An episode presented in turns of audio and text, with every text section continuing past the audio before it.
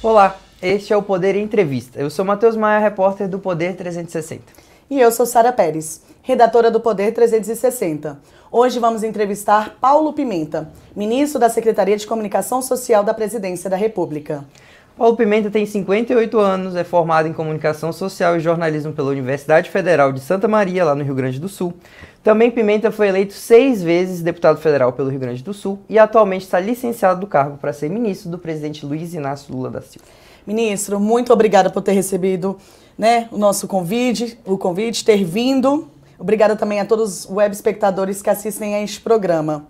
Essa entrevista é realizada ao vivo no estúdio do Poder 360, em Brasília, em 6 de fevereiro de 2024. Para ficar sempre bem informado, inscreva-se no canal do Poder 360, ative as notificações e não perca nenhuma informação relevante. Ministro, novamente, muito obrigada, bem-vindo. Muito bom, gente. Quero aqui cumprimentar a Sara, cumprimentar o Matheus, a todos e todas que nos acompanham e dizer que para mim é um prazer poder estar aqui nos estúdios do Poder 360. A Sara Pérez e o Matheus Maia são dois profissionais que a gente tem um enorme respeito e para mim é uma alegria poder estar aqui sendo entrevistado por vocês. Muito obrigada, ministro. E a gente começa querendo saber um pouquinho sobre a rotina do presidente. Como são feitas as atualizações diárias, do que acontece no Brasil, também no mundo, como é esse dia a dia com o presidente Lula? O presidente é uma pessoa que gosta e precisa sempre estar muito bem informado, né? Então o presidente recebe um informe diário que envolve a mídia nacional, a mídia internacional e também um informe das redes, né? E esse é um informe que ele sempre recebeu, mesmo quando ele não era presidente, ele já tinha essa dinâmica. Naturalmente que agora ele também é mais completo, porque pega um conjunto de outros aspectos que não diz respeito só a agenda do presidente, né? mas a agenda do país, a agenda do governo e a agenda do mundo. Na medida que há necessidade, durante o dia, havendo algum fato relevante que o presidente precisa ser informado, ele é informado e esse é um, um trabalho que é feito diariamente, inclusive sábados, domingos, feriados, a dinâmica é a mesma. Agora, ministro, qual, qual que é a relação do presidente Lula? A gente sabe que ele tem 78 anos, que ele não é muito ligado em celular, não anda com o celular para cima e para baixo. Mas como que é a relação dele com as redes sociais? Ele sabe o, o que vocês publicam, ele acompanha, fica vendo, ele, ele opina sobre algum tweet, algum post de vocês? Matheus, é, é muito difícil. Né? Eu, por exemplo, imagina, na, na SECOM, nós temos inúmeras redes, né? Você tem a rede do governo, a rede do Planalto, a rede da Secom, e aí cada uma delas. Você tem o Twitter, você tem o Facebook, você tem o Instagram, você tem o YouTube, tem o TikTok, tem o Quai. Então são dezenas de redes. Né? E naturalmente que é impossível, inclusive, que eu possa acompanhar em tempo real cada publicação, cada postagem, cada, cada repercussão de cada postagem. E a mesma forma o presidente. Né? Quando tem um assunto de maior relevância, um assunto ganha uma maior relevância, naturalmente ele também é informado e, e, e opina, dá ideias. Mas é impossível assim a gente imaginar que o presidente possa ter um acompanhamento, né, em tempo real, de forma cotidiana, de tudo aquilo que a gente, que a gente faz e que a gente posta. Né? Sim. E a gente também sabe que a primeira dama, a Janja, ela também muitas vezes produz conteúdos para as redes sociais, tanto dela quanto do presidente. É, o senhor participa dessa, dessa discussão com a Janja sobre o que vai ser postado ali nas redes sociais do próprio presidente, o que é feito. Assim, ela dá muitas opiniões sobre o que é produzido também dentro do próprio governo. Tipo... Olha, eu nunca participei de nenhuma conversa ou de nenhuma reunião com a Janja que dissesse respeito a publicações ou postagens do governo. Da mesma forma, nunca participei de nenhuma conversa, nenhuma discussão com a Janja sobre postagens que são feitas nas suas redes pessoais. Ela tem uma rede boa, ela é uma pessoa que a opinião dela sempre repercute, ela, né? E naturalmente a gente trata de temas que muitas vezes são, são muito semelhantes, são muito parecidos, né? E a Janja, ela ajuda muito, né? Uh, porque ela tem uma capacidade de de repercutir com as suas opiniões ou com as suas iniciativas temas que muitas vezes são complementares às ações do governo, né, a iniciativas do governo.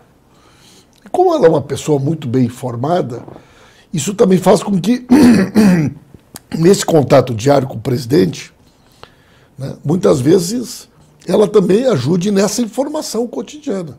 Né? O presidente gosta de acompanhar as coisas e, evidentemente, que a Janja tem, né, tem muitas vezes a oportunidade de ser aquela pessoa que está próxima, que está ao lado dele, e às vezes a pessoa que pela primeira vez aborda um tema. E a partir dessa, desse contato, o presidente toma iniciativa, liga para um ministro, liga para outro, busca mais informações a respeito de um determinado fato. Mas, por exemplo, uma postagem que a Janja queira fazer no Instagram dela, no Twitter dela, não sei o que, não passa pelo senhor. O senhor já foi surpreendido alguma Nunca, vez por alguma postagem? Não, não passa pela SECOM, não passa por uh, nenhuma estrutura, não tem nenhum vínculo que envolva. Mas a, vocês discutem a, a alguma estratégia de publicidade? Ah, vamos fazer uma coisa conjunta? Ou ela opina na questão também das publicidades do próprio governo? Não, no início dizia-se que ela tinha, né? Essa possibilidade de participação, Evidente de que, trazer informações. que ela tem essa possibilidade, mas ela não, não nunca participou de nenhuma reunião que tivesse por objetivo discutir uma estratégia, uma, um conteúdo, ou nunca.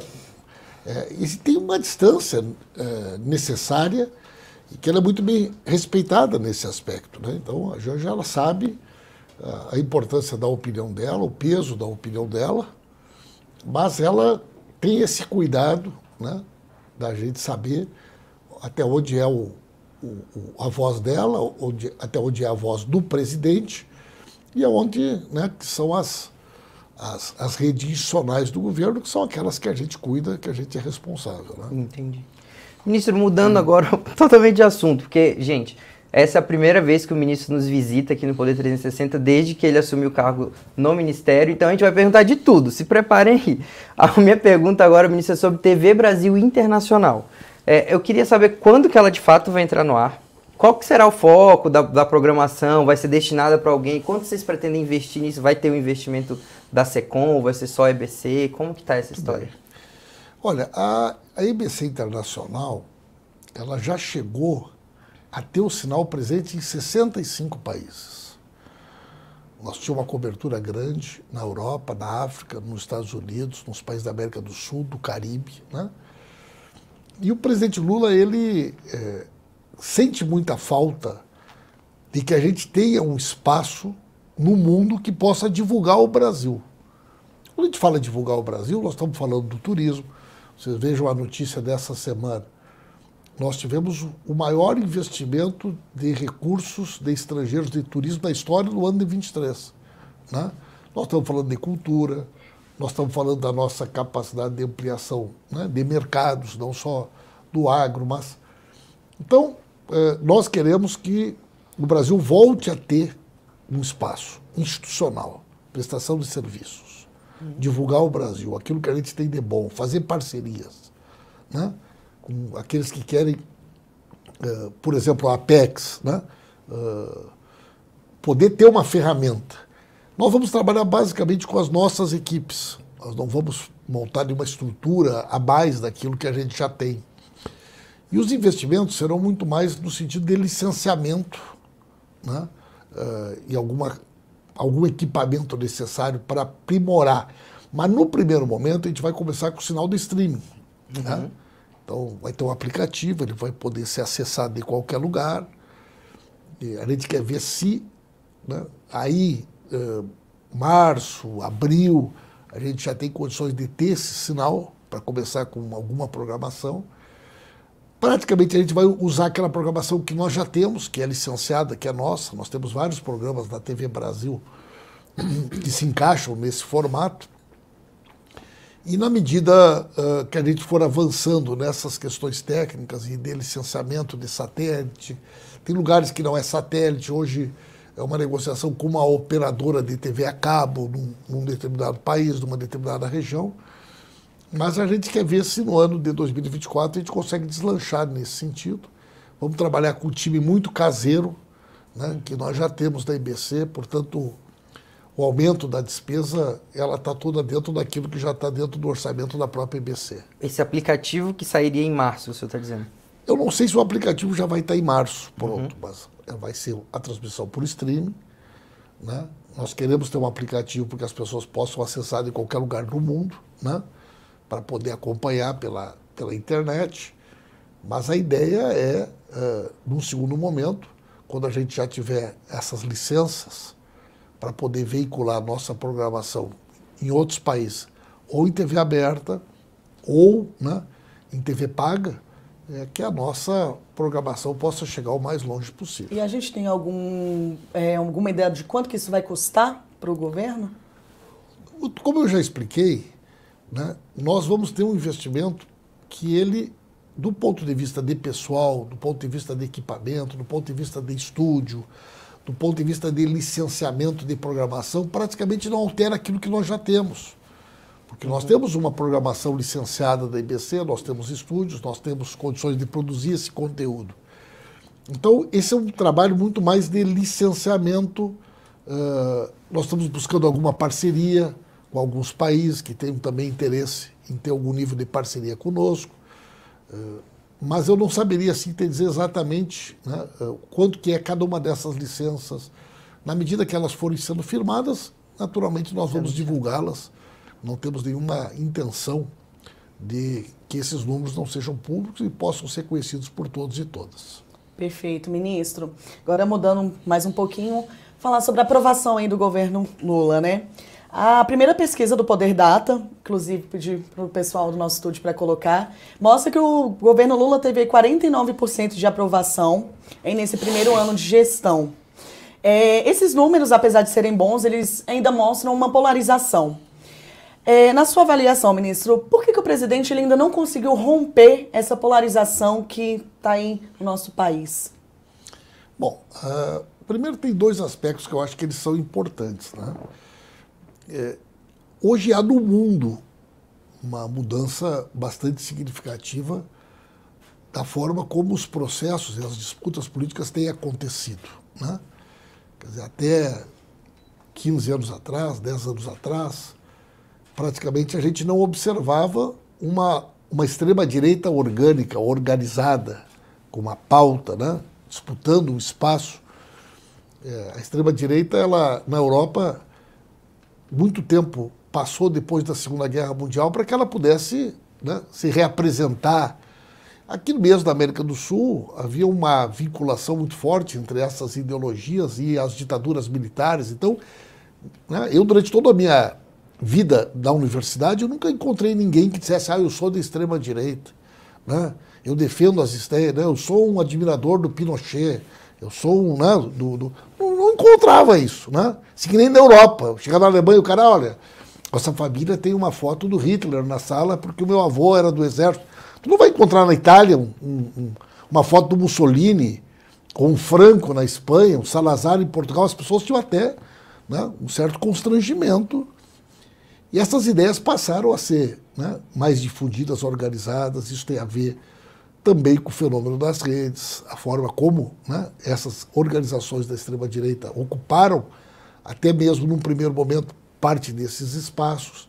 E o Brasil também é, né, é parte desse cenário, pela sua importância, pelo seu protagonismo. Então a sociedade brasileira está polarizada, não é uma polarização com relação ao governo, nem com relação ao presidente Lula. Né? Se a gente fizer uma pesquisa hoje sobre qualquer assunto, a gente vai achar um país mais ou menos né, um terço, um terço, um terço. Um pouquinho para mais, um pouquinho para menos. Né? É, o presidente Lula venceu a eleição, ele fez 39% do total de votos possíveis no dia da eleição. Né? O nosso adversário fez 37% e 24% das pessoas não participaram da eleição brancos, nulos e abstenções, certo? Na medida que nós temos uma aprovação do governo, né, na pesquisa Poder Data 49, a gente trabalha com um mix de pesquisas, de diversos institutos, além das nossas pesquisas, e todas elas apontam por uma aprovação nesse patamar. Né? Algumas um pouquinho para mais, mas mais ou menos nesse patamar. Então, veja bem, nós mantivemos os 39% dos votos do presidente Lula e nós temos hoje pelo menos 10% do total, que chegaria a 49%, que não votaram no Lula.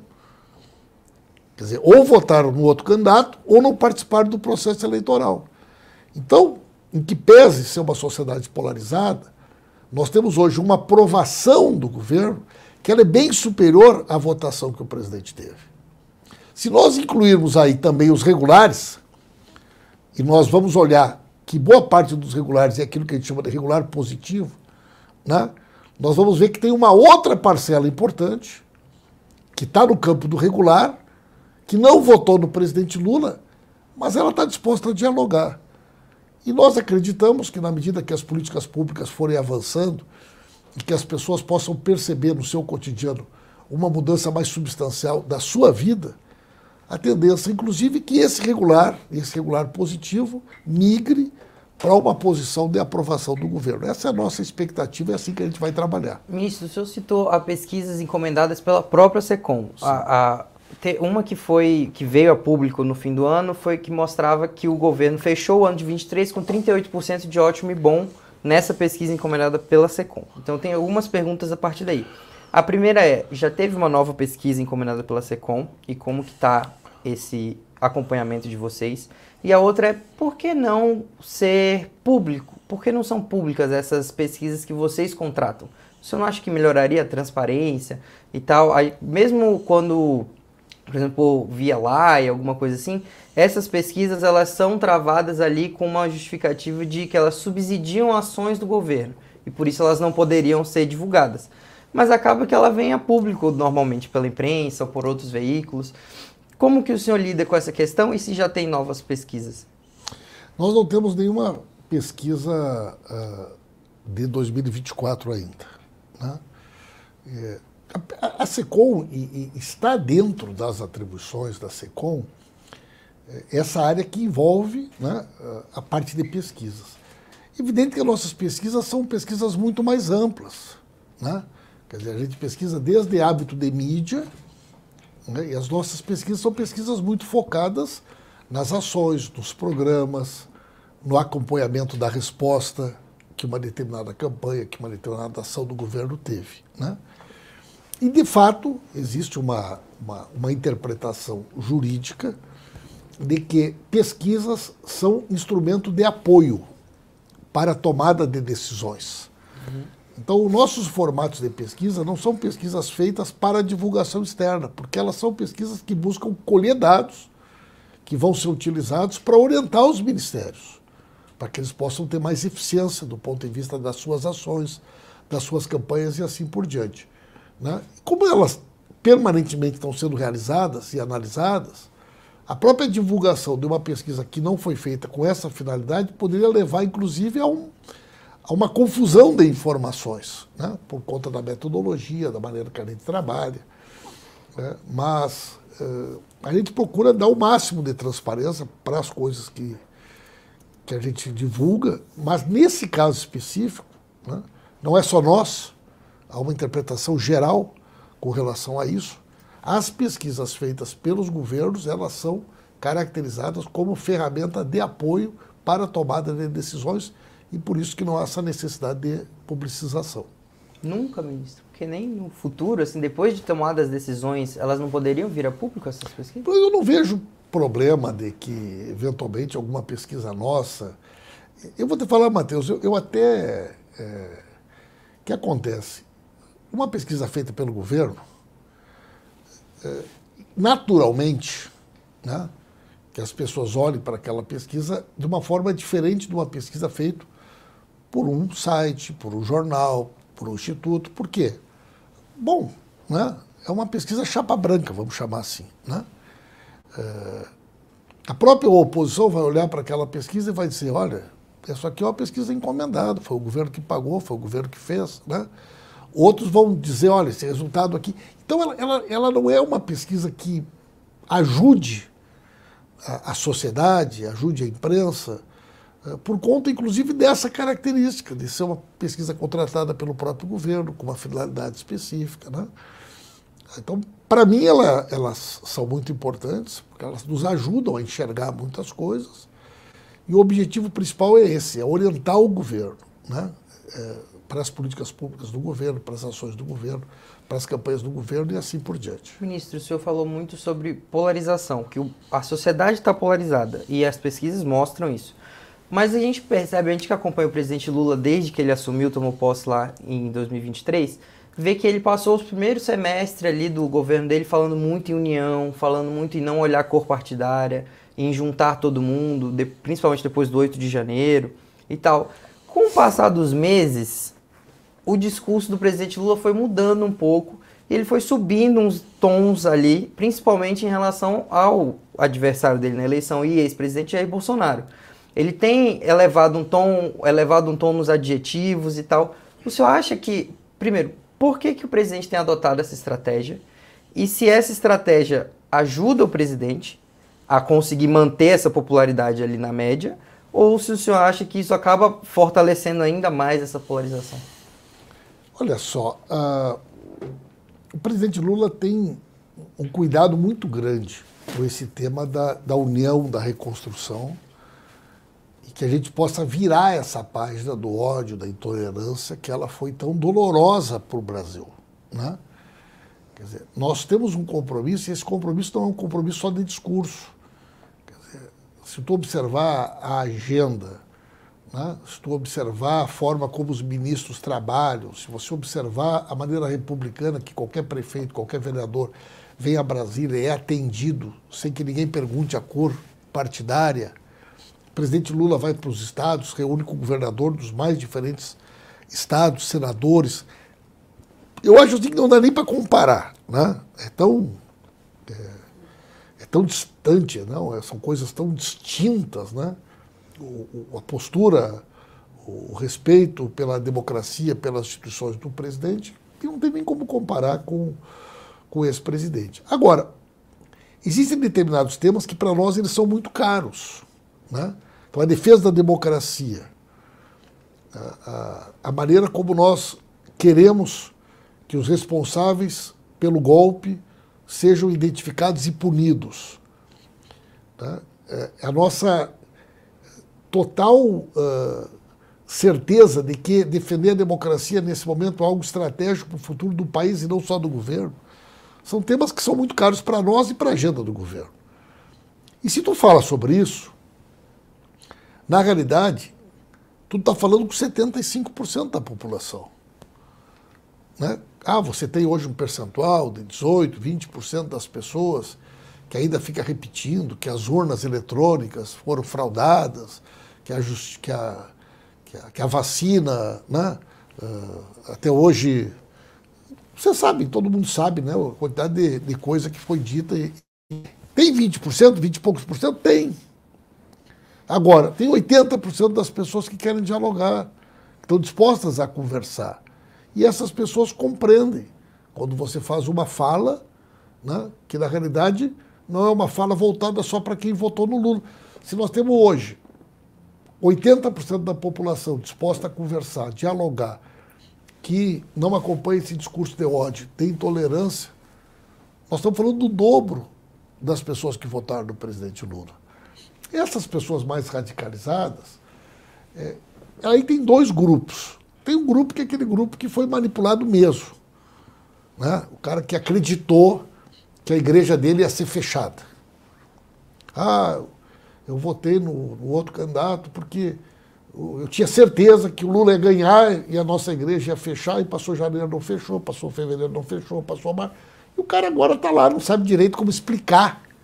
Né? Brigou na família, brigou domingo com todo mundo, porque a igreja fechou, a igreja não fechou. Ah, eu vou votar um outro candidato porque eu tenho um filho de seis anos, tenho uma filha de sete anos, e eu não aceito que no colégio deles tenha banheiro unissex. Que até uma coisa meio louca essa, né? Porque tem muito bar, nas casas das pessoas tem só o banheiro, né? A pessoa entra, vai no banheiro, sai, entra outra, fecha a porta, vai, e não é só porque tem um banheiro que que as, que as duas pessoas precisam frequentar o banheiro ao mesmo tempo, isso não existe lugar nenhum. Mas criaram essa, essa coisa, né? Que ônibus, por exemplo, tem só o banheiro. Né? Avião tem só o banheiro. Muitos aviões menores. E nem por isso tem algum problema que vá um homem, saia, depois vá uma mulher, né? Mas eles criaram essa loucura. Não aconteceu nada, né? Quer dizer, as casas iam ser invadidas, as pessoas iam perder. Ah, o, o Brasil vai virar uma economia pior que a Venezuela e com a Argentina. O que aconteceu, gente? Então essas pessoas elas estão ainda numa fase quase que de luto. Sabe o negócio de luto? Precisa ter um tempo, né? É, quando tem uma separação muito traumática, por exemplo, tem que dar um tempo para a pessoa, para que ela possa voltar né, a raciocinar de uma maneira mais tranquila, mais equilibrada. É tipo esse, essa turma do bolsonarismo radical. Eles, eles, eles mentiram tanto e repetiram tanto as coisas que eles estão num certo luto. O cara não quer ir lá. Por que, que ele não vai na, no Natal da família? Para não tirarem onda em cima da cabeça dele. Né? Né? Por que, que eu não, não, não frequento determinados ambientes? De vergonha. De vergonha. Mas boa parte dessas pessoas, na medida que as políticas públicas vão sendo implementadas, elas vão também, do meu ponto de vista, mudando um pouco. Né? Esses dias eu estava falando com uma pessoa, eh, bolsonarista raiz desses, né? E o filho ou a filha estuda medicina na Argentina. E era um dos mais entusiastas da campanha do, do, do Milley. E uma das primeiras medidas do Milley foi que estudantes estrangeiros não podem ter acesso à universidade pública, ao ensino público, sem pagarem. Né? Essa pessoa foi nos procurar, gente, pelo amor de Deus, a embaixada tem que fazer alguma coisa, minha filha está lá, meu filho está lá na Universidade Argentina, a universidade é ótima, agora querem mandar embora se a gente não pagar. Então, quando as coisas batem na porta, muitas vezes as pessoas têm um choque de realidade. Isso faz com que a sua própria percepção se altere né, sobre as coisas. Sim, ministro, a gente, é igual o senhor comentou, né, que o presidente ele vem recebendo pessoas independentes da cor partidária. A gente vê isso, né? Já recebeu Tarcísio, outros governadores, enfim, que declararam apoio a Bolsonaro, mas ainda assim a gente vê momentos onde o presidente ainda tece alguns comentários, né? Chama o ex-presidente de fascínora, de aquela coisa, ou de sem vergonha na cara, por exemplo. Isso ajuda o presidente a conseguir ganhar essas pessoas que votaram em Jair Bolsonaro, a quebrar essa polarização? É, ou isso é uma coisa que realmente é necessária para manter tanto a imagem do presidente Lula quanto a do ex-presidente? E o complemento, ministro, o ex-presidente também ofende o Lula constantemente ainda. O senhor acha que essas altercações gente, ajudam eu, os dois? Eu não vejo, sinceramente, assim, eu não me lembro de, do presidente chamado Bolsonaro de sem vergonha na cara. Foi mês lembro. passado, não, não me lembro, não me lembro, assim, né? Acho que ah, no Espírito Santo. Fulano é um. Não. Pode, no meio de um discurso, ter feito uma Sim. fala genérica, né? Que o, que o, mas eu não me recordo. Né? Uhum. É, mas, eventualmente, num discurso, numa fala, alguma coisa, aparece alguma frase mais, mais forte, mas... Perdão, ministro, dia 16 de dezembro no Espírito Santo Ele mesmo. falou direto para o... Falou num discurso. Mas direto para o cidadão? Falou no, durante o discurso é, que era um. Não sei se foi assim direto. Fulano é um sem na, é. vergonha na Normalmente cara. ele né? não diz o nome, né? É, mas a gente entende a quem é, é direcionado Serviu o chapéu, como diz, né? Serviu o chapéu. Né? É. E, mas assim, nossa linha é a linha da união e da reconstrução. Se eventualmente alguma fala do presidente, alguma, algum de nós, né? Ela vai um pouquinho mais para cá, um pouquinho mais para lá, também é parte do, do contexto, do momento em que essas coisas acontecem. Mas isso ajuda na quebra da polarização? Ou isso, na verdade, não fortalece ainda mais que o país continue polarizado como ele está? Porque a gente tem 49% de aprovação. A gente sabe que teve pessoas que votaram no Bolsonaro, como o senhor disse mesmo, ainda às vezes estão nesse estágio de luto. E ver o, o presidente eleito prosseguir com esse tipo de discurso, isso ajuda a realmente unir o país? Ou isso, na verdade, ajuda a manter a polarização como está? Eu acho que nem uma coisa nem outra. Eu acho que o que vai mudar a polarização não é uma fala do Lula, A ou B. Né? Eu acho que, que é na medida que, a, primeiro, as pessoas veem na sua vida real né? Um, uma distância entre uh, a realidade e aquilo que eles acreditavam, aquilo que eles pensavam. Né? E, e, na medida também que a vida delas vai mudando, que a vida delas vai melhorando. Né? Eu, vou dar um exemplo para vocês. É, se nós fizermos uma pesquisa hoje, hum, na periferia, é, mulheres de um a três salários mínimos, o, o, sonho dessas senhoras, dessas mães, e que muitas delas são chefes de família, é ter um filho ou uma filha numa escola integral. Tá? Isso é uma coisa que muda a vida. Porque hoje ela sai para trabalhar, ela não sabe quem é que vai pegar o filho ou a filha no colégio ao meio-dia, como é que vai resolver o almoço. Aí tem a tarde toda, ela fica preocupada, a criança na rua, quem é que vai cuidar, tem medo do envolvimento com droga, com crime, né? Alguém da família muitas vezes é condenado a não poder estudar para ter que ficar em casa com o irmão menor, com alguém menor, né?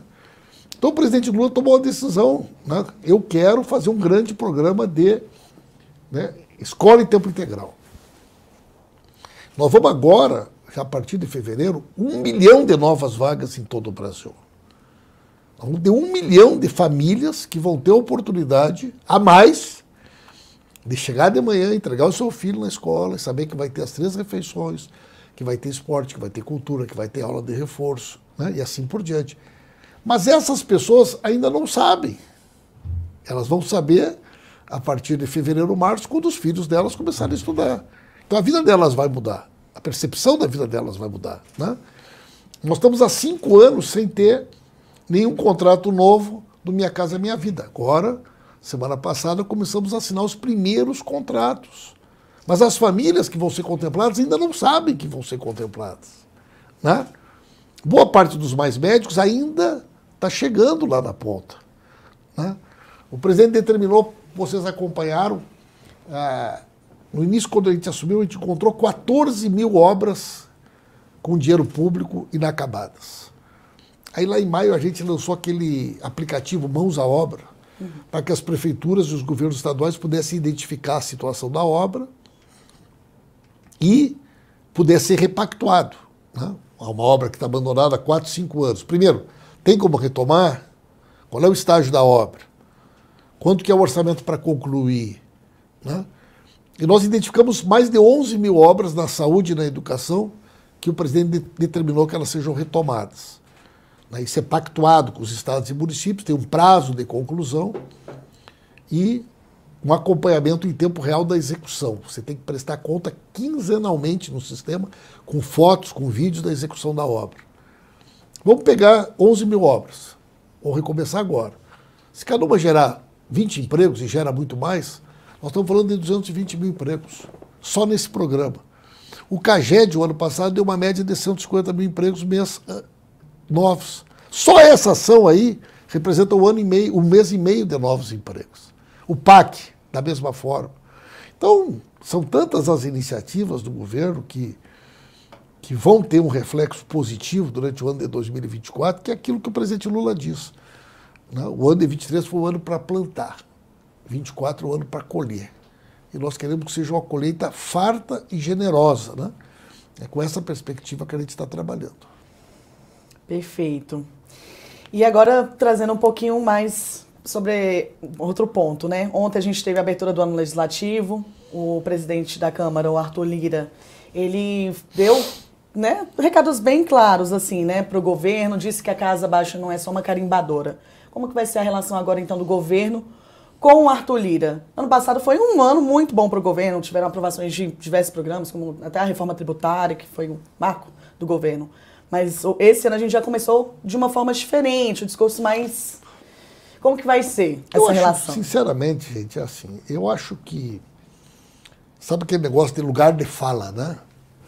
Então, ontem cada um lá estava no seu lugar de fala. Né? Quer dizer, o Arthur é uma pessoa muito hábil do ponto de vista do dia a dia, da política, da negociação, da condução da casa. Ele fez um discurso que os líderes né, que o apoiam, que os setores que o apoiam, esperavam que ele fizesse.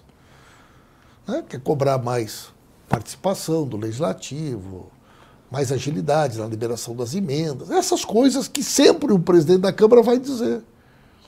Como um líder da bancada, quando ele sai da bancada dele, ele vai lá com o presidente da Câmara e olha, minha bancada quer mais agilidade, quer isso, quer aquilo. O Judiciário fez a mesma coisa, o Pacheco também, nós também. Então, ontem era o momento de cada um dar o seu recado. Né? Eu não vejo dificuldade. Nós tivemos o ano de 23, que foi um ano excepcional. Né? Assim, se tu olhar para o Brasil no final de 23, nós tivemos um PIB na casa de 3%. Quando o presidente Lula foi a Hiroshima em março, a senhora representante do FMI brigou com ele que o Brasil não cresceria mais de 0,9%. Chama 3% a menor taxa de desemprego desde 2014. a inflação sob controle, o saldo da balança comercial, a política de juros começou a cair. Aprovamos o marco fiscal, aprovamos a reforma tributária. Olha o extraordinário resultado que nós tivemos em 23. E eu não vejo diferença para 24. É um ano eleitoral, é um ano que tem né, que começar a preparar a sucessão da Câmara e do Senado, na medida que os atuais presidentes não podem ser candidatos à reeleição. Naturalmente, isso sempre é um momento de, de, de, de articulações, de efervescência, porque nós não podemos permitir que isso prejudique o país e a pauta do país. Né? Mas o presidente Lula é uma pessoa muito habilidosa, né, do ponto de vista do trato da política.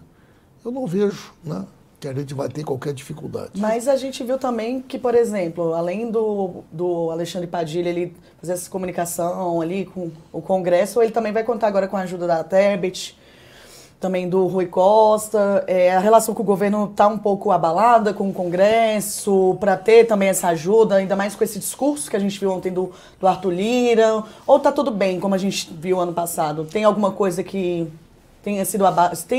Se abalou alguma coisa gente, nessa relação? Olha só, é, eu, eu, também leio muitas coisas, e muitas coisas eu fico sabendo quando eu leio na imprensa, inclusive. Né? Até a meu respeito, às vezes eu fico sabendo de coisas quando eu leio. Né?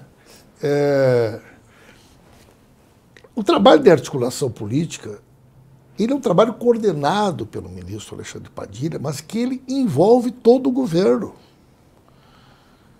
A ministra Simone Tebet vai ajudar? Com certeza, como ajudou. Ah, o ministro Renan Filho vai ajudar, o ministro Jader, o ministro Valdez, o ministro Silvinho, o ministro Fufuca? Com certeza. Porque é da natureza da relação que se estabelece com o governo, com os partidos que compõem a base do governo, esse trabalho permanente de diálogo e de articulação. Então, é, é evidente que cada um de nós tem né, uma referência numa determinada bancada, num determinado setor da sociedade.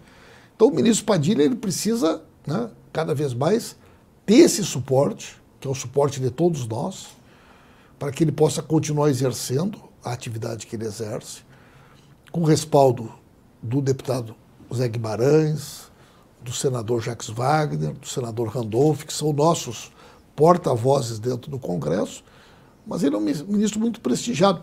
Eu, eu repito para vocês, gente, você sabe que eu fui líder da bancada e eu me orgulho muito de ter sido o único parlamentar da história do PT que foi líder mais uma vez.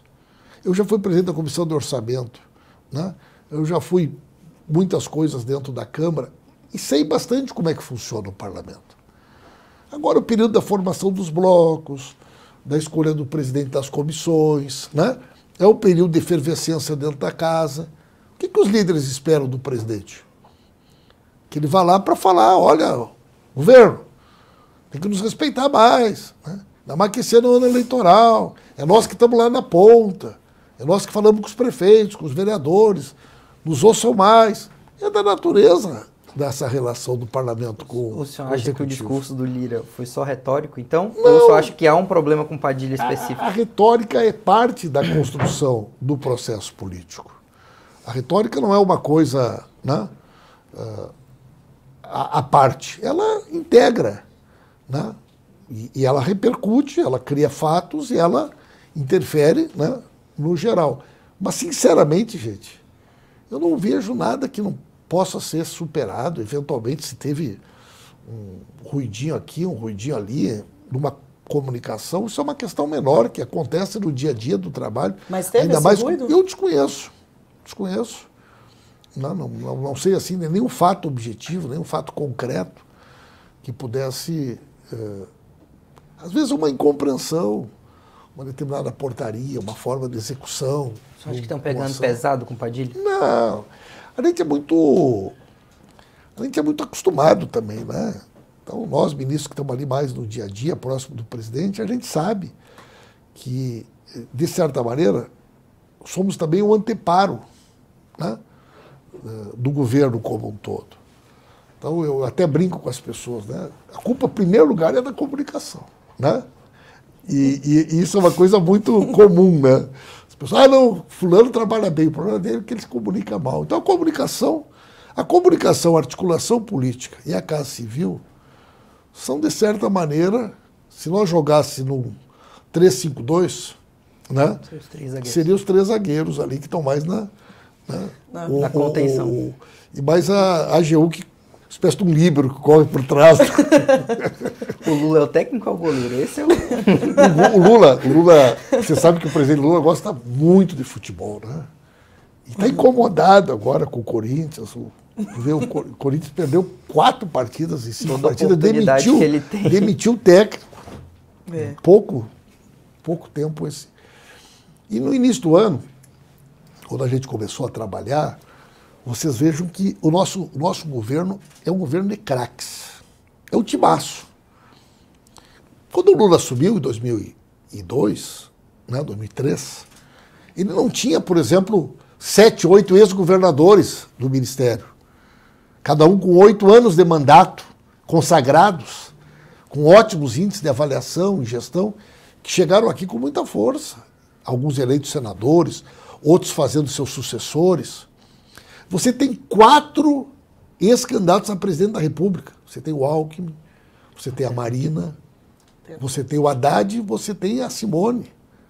Quatro. Né? Você tem presidentes de partido com muita força, como o Lupe, como a Luciana. Você tem pessoas hoje que postam aqui até o Leonardo DiCaprio um partido que elas falam sobre determinados temas. Estou dizendo isso para ver uma noção da, da repercussão internacional, da força da voz e da posição de alguns ministros. Como é que tu administra tudo isso aí? Um timão de craque. Uhum. Né? E o presidente, numa, numa reunião, ele falou: olha, gente, seguinte, aqui todo mundo é craque do time. Agora vocês foram convocados para jogar na seleção. E quando vem jogar na seleção, as pessoas têm que se adaptar a um outro esquema tático, né? a outra forma de jogar. E normalmente no Estado, é bem provável que o time jogasse para ele, para o governador. Né? Uhum. Ele era o camisa 10, todo mundo jogava para ele, para fazer o gol. Agora o camisa 10 é o outro. Né? Uhum. Então, não tem política de ministro, não tem política de setor, tem a política do governo. E quem é o nosso craque no nosso time? O nosso craque é o presidente Lula, o nosso camisa 13. Né? Então, é, montar essa estratégia também leva um tempo. Entendi. No início tinha muito ministro que batia a cabeça, né? Porque você pega um cara que foi governador há oito anos, ele cuida de todos os assuntos do Estado. Aí ele chega aqui ele só pode tratar da área dele. Da área dele. Ele tratava de tudo. Ele chega no Estado, tem temas que estão em outras áreas de outros ministros. Ele dá uma declaração, aquilo repercute. Os ministros também precisaram ir se ajeitando, né? As suas equipes de comunicação, as suas equipes de agenda. Mas hoje o governo está muito mais equilibrado, muito mais estabilizado. Ministro, para a gente encerrar esse assunto especificamente, o Corinthians demitiu o Mano, a seleção demitiu o Diniz. O Lula vai trocar ou não vai trocar o Padilha? Não, claro não? que não. Pelo contrário, o ministro Padilha é um ministro prestigiado pelo presidente. Ele Lula. permanece, então. Com certeza. Mas quem decide isso não sou eu. eu estou dando aqui a minha, a minha opinião, a minha perceptura, né? a minha percepção por tudo aquilo que eu acompanho. Né? Mudando de assunto agora. Converse com o presidente. Live do presidente Lula, idealizada pelo senhor. Teve lá suas 20 e tantas edições em 2023. E a gente sabe que a audiência ficou um pouco baixa. E o senhor já, ali, até a vigésima edição, tinha 120 mil views, enfim. O senhor disse, já explicou isso várias vezes, que já foi questionado sobre isso, e explica que os algoritmos de hoje em dia não são iguais aos algoritmos que eram no governo anterior, em outros anos. Ou seja, não dá para comparar. O senhor disse, chegou até a dizer que é uma loucura comparar uma live do Bolsonaro, por exemplo, de 2019, 2020, com Lula agora em 2023, que os números não são mais. Só que aí, depois do senhor ter dito isso, o Bolsonaro fez uma, uma live e bateu lá 500 mil visualizações no mesmo dia.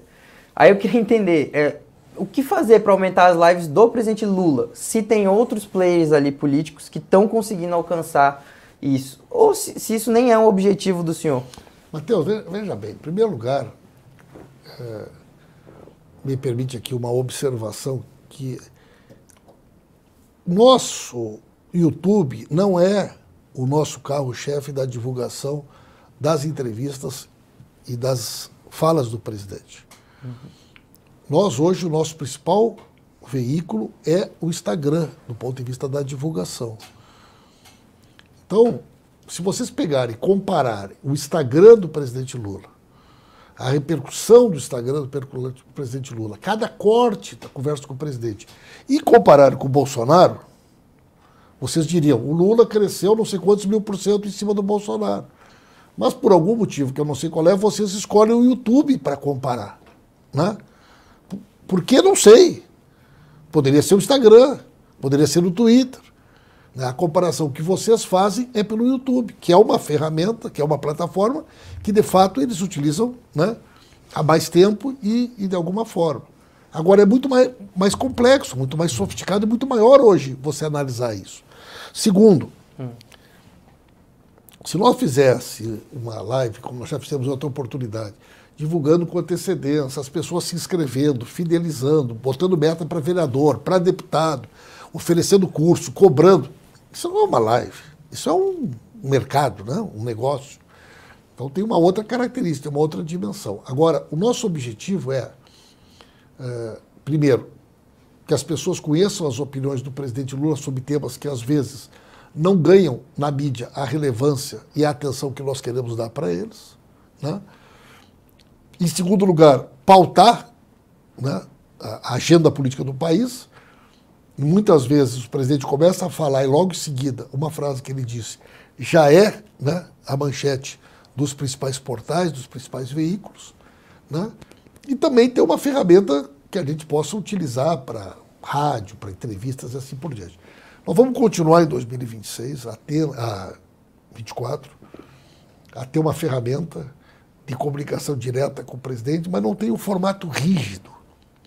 Nós já fizemos uma entrevista uh, que foi feita para a Bahia, no outro dia a gente fez uma entrevista para 45 rádios uh, de Pernambuco, depois nós tivemos aquela experiência com o Camilo, tivemos uma experiência com o Flávio Dino. Agora, essa semana, lá em Minas, a gente vai fazer um outro formato. Então, tem várias ideias. A gente está aproveitando esse período aí até o carnaval para pré-temporada, entendeu? Nós estamos na pré-temporada. O campeonato para valer começa depois do carnaval. Ministro, e ainda falando um pouco dessa questão de comunicação, mas questão mais governamental, né? Toque, toque, toque. Foi um dos posts aí que os senhores soltaram no dia da operação da PF contra. É, né, mirou, teve como alvo o, o vereador ah, Carlos sim. Bolsonaro. Foi um dos posts mais virais que a SECOM teve. Ao mesmo tempo, também um dos mais criticados. É, a, gente, a gente vai continuar vendo a SECOM trabalhando com esse tipo de posts mais informais? Até num tom de deboche, porque foi visto gente, pela oposição como um bem, deboche. Gente, é Primeiro, acho que a gente tem que entender que existe uma mudança conceitual na comunicação, que não é só a comunicação governamental. Né? É, eu acho que a gente compreender que as novas ferramentas, que as novas tecnologias, que ela disputa pela atenção nessa quantidade enorme de plataformas, ela criou uma outra dinâmica, que a gente chama de postagens de oportunidade. Não é só nós que fizemos hoje, todo mundo faz isso no mercado. No mercado publicitário, no mercado privado, a gente tem que entender como é que a gente faz isso para o institucional. Né? Vejam bem, naquela semana do Toque, Toque, Toque, teve várias postagens de oportunidade. Nós fizemos uma sobre o Oscar, nós fizemos uma no final da novela, um bordão que foi falado. Nós falamos uma, fizemos uma sobre uma frase que foi dita no, no Big Brother. Né? Então, Qualquer pessoa hoje que trabalha na rede, o que, que ela faz? Ela fica acompanhando. Vocês fazem isso também. Né? Vai botar o título numa matéria. Tu vai lá no Google, tu vê qual é o assunto que o algoritmo está alto. E você vai indexar a tua informação a um tema que o algoritmo está carregando. Como se fosse um fluxo de informações numa determinada direção. Você bota a tua mensagem aqui, ela vai junto. Se está todo mundo falando no assunto, como é que eu falo sobre outro assunto na rede? Nós tínhamos decidido, vamos entrar com uma ação preventiva de esclarecimento sobre a dengue. Né? Nós temos um problema hoje que muitas pessoas, quando chega na casa o, o agente comunitário, o agente de endemias, ela fica constrangida. Né? E surgiu então a ideia do toque, toque, toque. Né? Toque, toque, toque. Receba em sua casa, disso, receba em sua casa o agente comunitário de saúde, o agente das endemias, para ajudar na prevenção da dengue. Sinceramente, do ponto de vista da ideia, foi uma ótima ideia. Né? E a própria repercussão mostrou, porque nós tivemos um alcance em cima de um tema que nós queríamos dar eh, relevância extraordinário. E, então vamos ter essa criatividade, tem que ter, gente. Senão a gente fica falando sozinho. Né? Nós precisamos de uma comunicação mais dinâmica, mais digital. A gente não pode raciocinar de uma, de uma forma analógica, né? onde a velocidade da informação ela, ela, ela é quase em tempo real. Então, qualquer dia vai ter, um, quem sabe, um tic-tac, tic-tac, não, mas não, não pode ser nas, nas páginas do governo, né?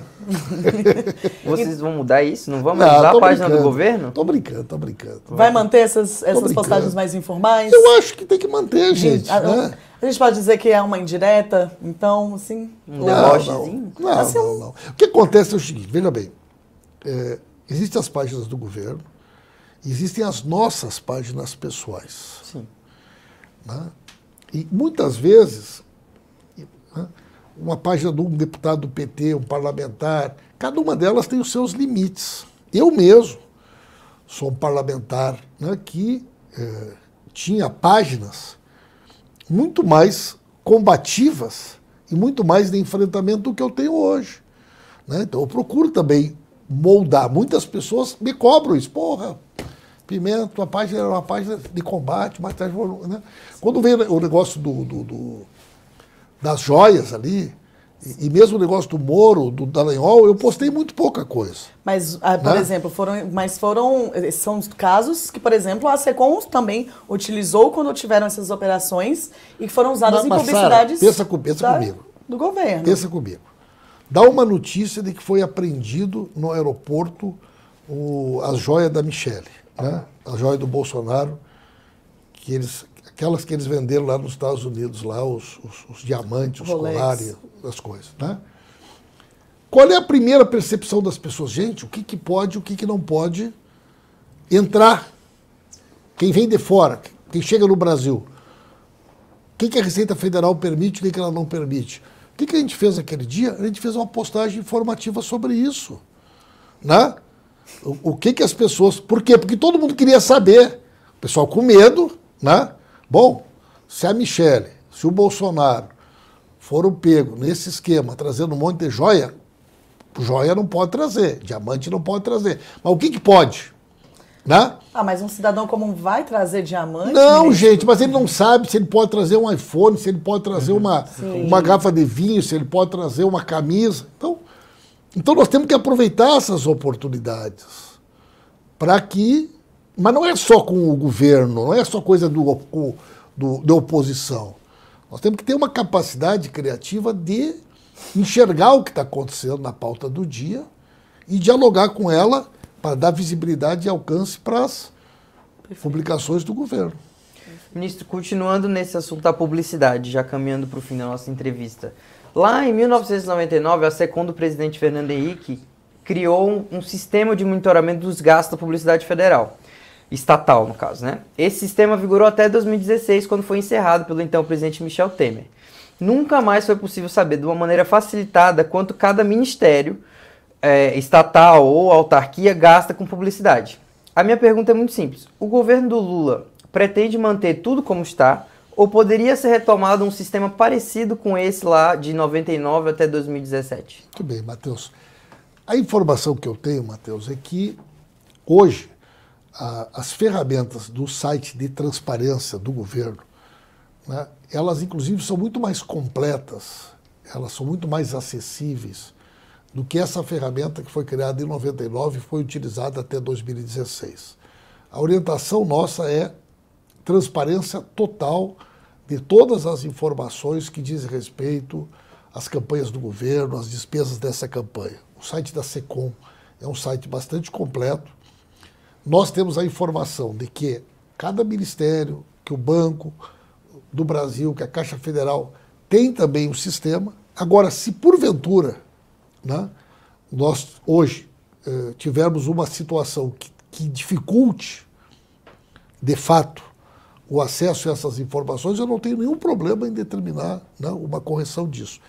Mas eu vou checar essa informação, porque eu tenho uh, e busquei a informação de que hoje todos esses dados estão disponíveis né, no site do Ministério da Saúde, do Banco do Brasil e assim por diante. Mas até peço para vocês que vocês possam, de fato, né, conversar com a nossa área técnica. Se eventualmente nós tivermos alguma dificuldade, nós vamos determinar algum tipo de iniciativa que garanta o pleno acesso a todas essas informações. Só para explicar para os nossos web espectadores agora, é que a SECOM tem um site, de fato, muito completo, que permite você receber os dados de quanto cada veículo, por exemplo, quanto o Poder 360 recebeu do governo federal, da SECOM especificamente, em publicidade.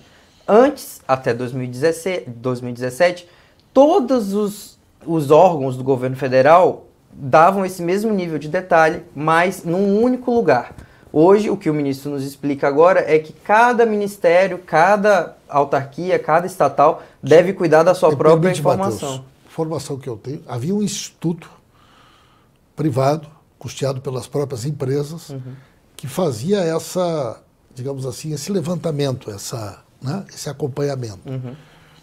Que hoje, né, o portal da transparência, ele inclusive fornece de forma mais completa estas informações. E que cada ministério ele tem lá uma aba específica com esse nível de detalhamento.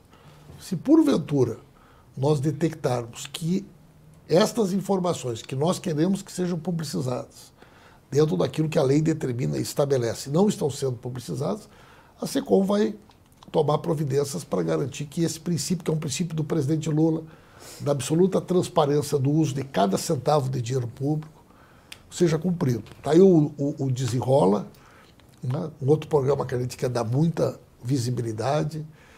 Está uh, aí né, o Comunica BR, que é uma ferramenta para nós importantíssima. Qualquer pessoa que está nos acompanhando aí pode entrar no Comunica BR, pode acessar a cidade que quiser e é para ter lá de forma detalhada cada centavo de cada ação do governo. Para poder fiscalizar, para poder cobrar. Isso é uma ferramenta muito poderosa, gente. Imagina o seguinte: o cidadão também assistindo aqui lá de Caruaru, Pernambuco. Ah, é, o Comunica BR diz que tem 10 médicos do. Estou chutando aqui o um número, né? Bom, ele pode ir na prefeitura e saber, gente, onde é que trabalham esses 10 médicos? Eu quero visitar o. Qual é o horário do expediente deles? Ah, está dizendo aqui que tem 400 matrículas em tempo integral na cidade tal com recurso do governo federal. Qual é o colégio? Onde é que isso funciona? E você pode clicar em cima e gera um card na hora.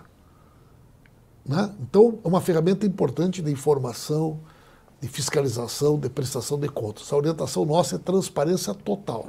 Bom, Se eventualmente alguma coisa não estiver funcionando, Dentro é. desse princípio, a gente vai corrigir. A minha pergunta foi justamente nessa, nessa direção, no sentido de que o portal da transparência ele não traz a mesma miudeza de detalhes que o portal da Secom traz. Vamos olhar. Daí, por isso, a minha pergunta é se vocês não pensam em fazer um lugar inteiro, um lugar só de monitoramento. Isso eu não está nos planos. Eu vou conferir, Matheus.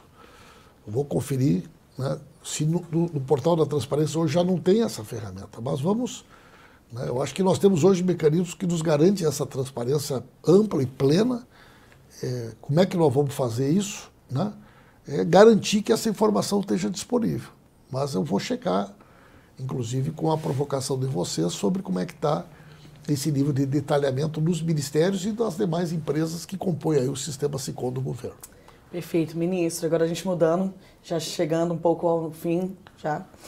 Pele das fake news, né? Projeto né, de lei 2630. Caiu ali da pauta em maio do ano passado, na Câmara dos Deputados, está aí meio no esquecimento, estava muito forte à época, hoje em dia está aí meio balanceado. É uma prioridade do governo ainda? Sara, eu, eu sempre digo que esse projeto não é um projeto do governo. Né? Tanto é que o governo, inclusive, não inclui ele na sua pauta legislativa prioritária. Esse é um debate hoje que o mundo está fazendo. Né? Uh, se a gente chegar hoje e eu tenho tido a oportunidade de conversar com várias pessoas, desde embaixadores, embaixadoras, ministros de comunicação social, acadêmicos. Hoje o mundo todo está debatendo isso. Né? A Comunidade Europeia aprovou uma legislação, o Canadá aprovou uma legislação, a Austrália, né? a Alemanha está debatendo muito, os Estados Unidos está debatendo muito. Agora, não é o governo. Né? Nós temos agora o tema do calendário eleitoral. Nós temos o tema da inteligência artificial. E esses temas, eles, eles empurram esse assunto para a ordem do dia. Porque se o Congresso não legislar, o que, que vai acabar acontecendo? Vai acabar tendo uma normativa do TSE, né? uma, uma, uma normativa do Poder Judiciário diante do vácuo legal. Né? Não é melhor chamar todo mundo, chamar o legislativo, o executivo, o judiciário, a imprensa, acadêmicos, as plataformas, e se chegar num ponto de equilíbrio para que haja uma regulamentação, uma regulação, eu me parece o melhor caminho. Então eu espero que esse tema seja pautado, né? mas muito mais por conta de uma demanda real da sociedade e de todos os setores do que uma pauta prioritária do governo. Entendi. Ministro, a gente passou a entrevista inteira falando do governo, do presidente Lula, da Janja, do Congresso, e falou pouco sobre o senhor. Então, eu queria entender agora quais são os seus planos futuros. O senhor foi eleito seis, seis vezes para deputado federal, virou ministro, e 2026 é logo ali. O senhor pensa em ser candidato a governador do Rio Grande do Sul?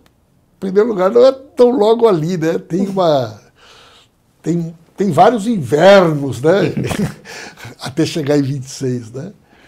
Olha, gente, eu sou uma pessoa que é, tenho a minha trajetória, a minha história e o meu trabalho hoje muito, muito vinculado ao presidente Lula e ao nosso projeto. Né? É, essa proximidade, ela me coloca numa posição em que eu vou construir com ele, lá em 26, o que, que eu vou fazer. Não sei nem se eu vou ser candidato, de pouco não vou ser candidato a nada. Né? Mas o senhor tem esse sonho? Eu, eu, não, não, eu sou uma pessoa, Sara, muito pé no chão para essas coisas. Né? Nós tivemos um candidato a governador do Rio Grande do Sul nas últimas eleições, o Edgar Preto, que fez uma grande votação. Quando ninguém queria ser candidato, o Edgar colocou o nome à disposição. Eu acho que isso é um crédito que ele tem, é um mérito que ele tem. Né? Nós vamos ter eleição para o Senado. O, o, PT do Rio Grande do Sul, historicamente, tem um senador, que é o senador Paulo Paim, que não concorrerá mais à reeleição. Né? Então tem duas vagas para o Senado, tem candidato a governador. Mas um pouco o partido pode entender que eu deva concorrer a deputado federal de novo para ajudar o partido, a estadual, né? Ou, enfim, eu, eu sou muito tranquilo, sou muito pé no chão com essas coisas. Assim. Eu sou militante do PT desde muito jovem. Né? Me elegi vereador em 88, gente. Primeira geração de vereadores do PT. Quando o presidente Lula concorreu em 89 contra o Collor, ele chegou em Santa Maria, eu já era vereador, presidente do PT, com 20, mal tinha saído dos 20 e poucos anos. E a minha história é uma história muito dentro do PT. Né? Eu sou um daqueles petistas assim que foi do movimento social, foi vereador, foi deputado estadual, fui deputado federal, fui líder da bancada, hoje sou ministro. Me orgulho muito da minha trajetória dentro do partido. E qualquer coisa sobre o futuro ainda está muito cedo para pensar. Então o senhor, se, como o senhor falou, o chapéu serviu aquela crítica do, do Lula no evento da filiação da Marta Suplicy lá em São Paulo. O Lula bateu firme no, no partido e como o partido escolhe seus vereadores, principalmente, escolhe seus candidatos a deputado estadual e tal. O senhor acha que, que essa autocrítica ela tem permeabilidade no PT? Total. A esquerda gosta muito de autocrítica. Né? A esquerda é muito crítica e muito autocrítica. Né? E a gente vive um processo permanente de, de correção, de rumos, aprende a cada. Né? A gente aprende muito mais nas derrotas.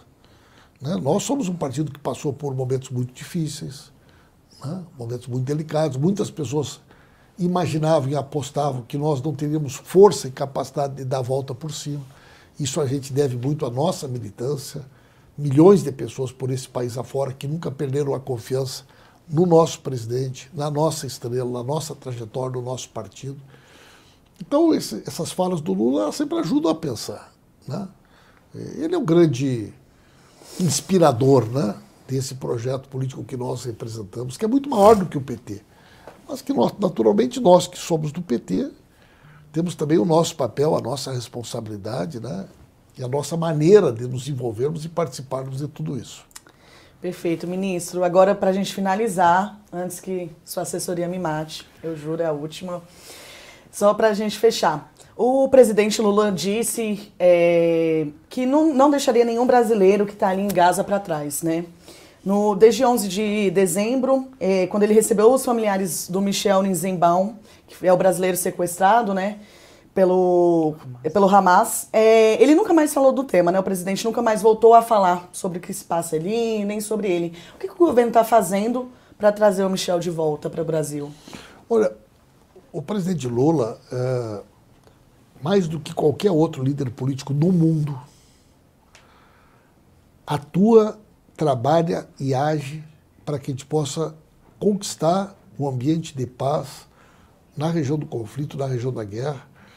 E desde o primeiro momento teve uma preocupação de conversar tanto né, com os dirigentes de Israel, como os dirigentes palestinos, os demais presidentes dos países do entorno, para que nós pudéssemos garantir né, um cessar-fogo, garantir uma discussão de alto nível para né, uma solução definitiva de dois estados e a garantia da segurança para que pudesse retornar para casa todos os brasileiros e brasileiras que estavam lá. Foram sete voos que vieram de Israel, dois voos trouxeram o pessoal que estava em Gaza e um voo que trouxe o pessoal que estava na Jordânia. Nós continuamos em permanente diálogo com os nossos embaixadores, tanto de Israel quanto em Ramallah, para que as famílias de brasileiros e brasileiras tenham esse suporte do governo. Né?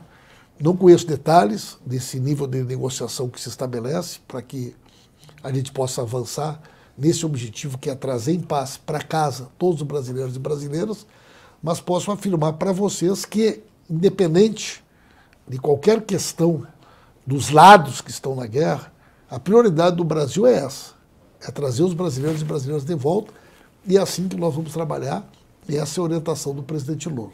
Ministro, essa foi a última da Sara, ainda tem a última minha. a minha última é sobre transparência internacional. A ONG, que faz um ranking aí de corrupção, combate à corrupção. Ela diminuiu o Brasil nesse ranking agora sob o governo Lula. E antes ela também já tinha feito relatórios, é, vamos supor assim, negativos uh, em relação ao governo Bolsonaro. E na época o senhor, como deputado, criticou, usou esse, esse mesmo, essa mesma ferramenta para criticar o governo Bolsonaro.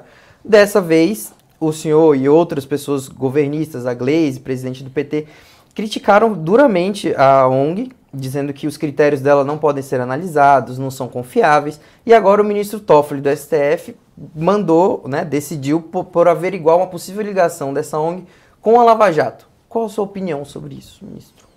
Bom, em primeiro lugar, eu acho que o, o, o relatório ele traz algumas questões que são muito esquisitas, né?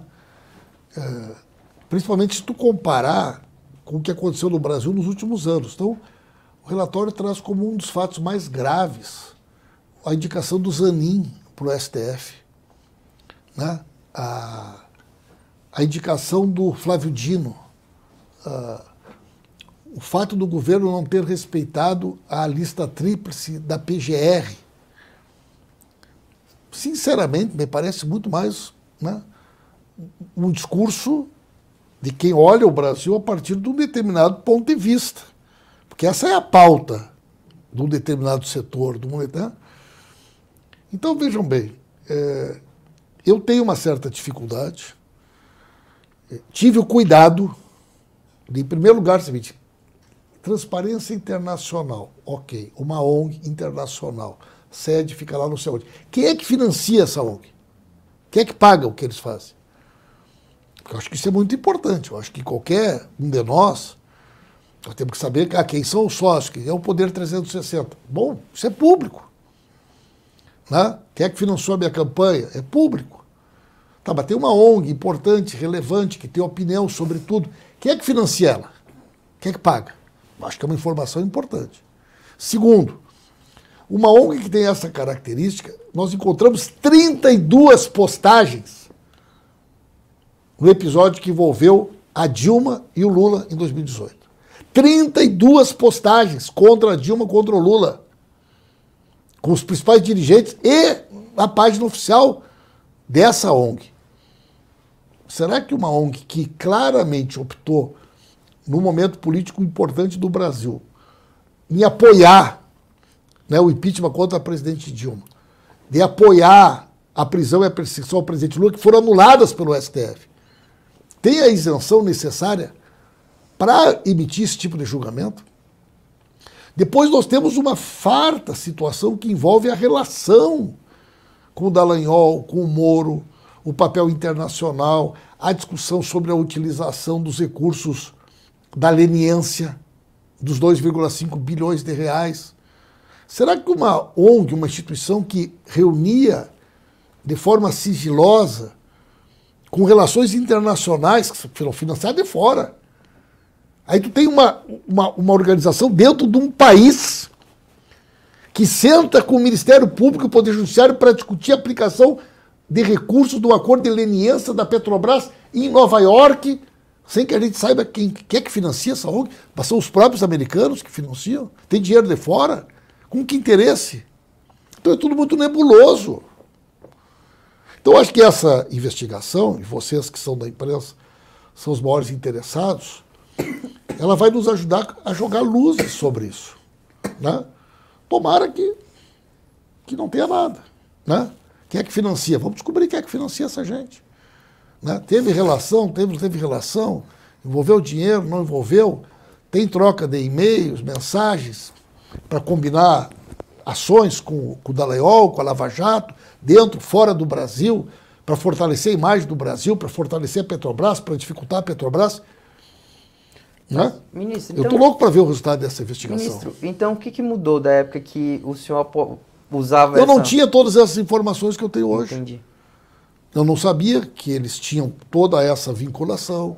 Eu não conhecia esses detalhes que só foram revelados depois que veio a público né, aquele processo todo né, do Telegram, das conversas, do Dallagnol, dos filhos do Januário, né, daquela relação de proximidade eh, entre o Poder Judiciário e o Ministério Público, que envolveu né, aquela cumplicidade do Moro com o Dallagnol. Né, e ali que apareceu a, a, transparência internacional, ali que a gente ficou sabendo Entendi.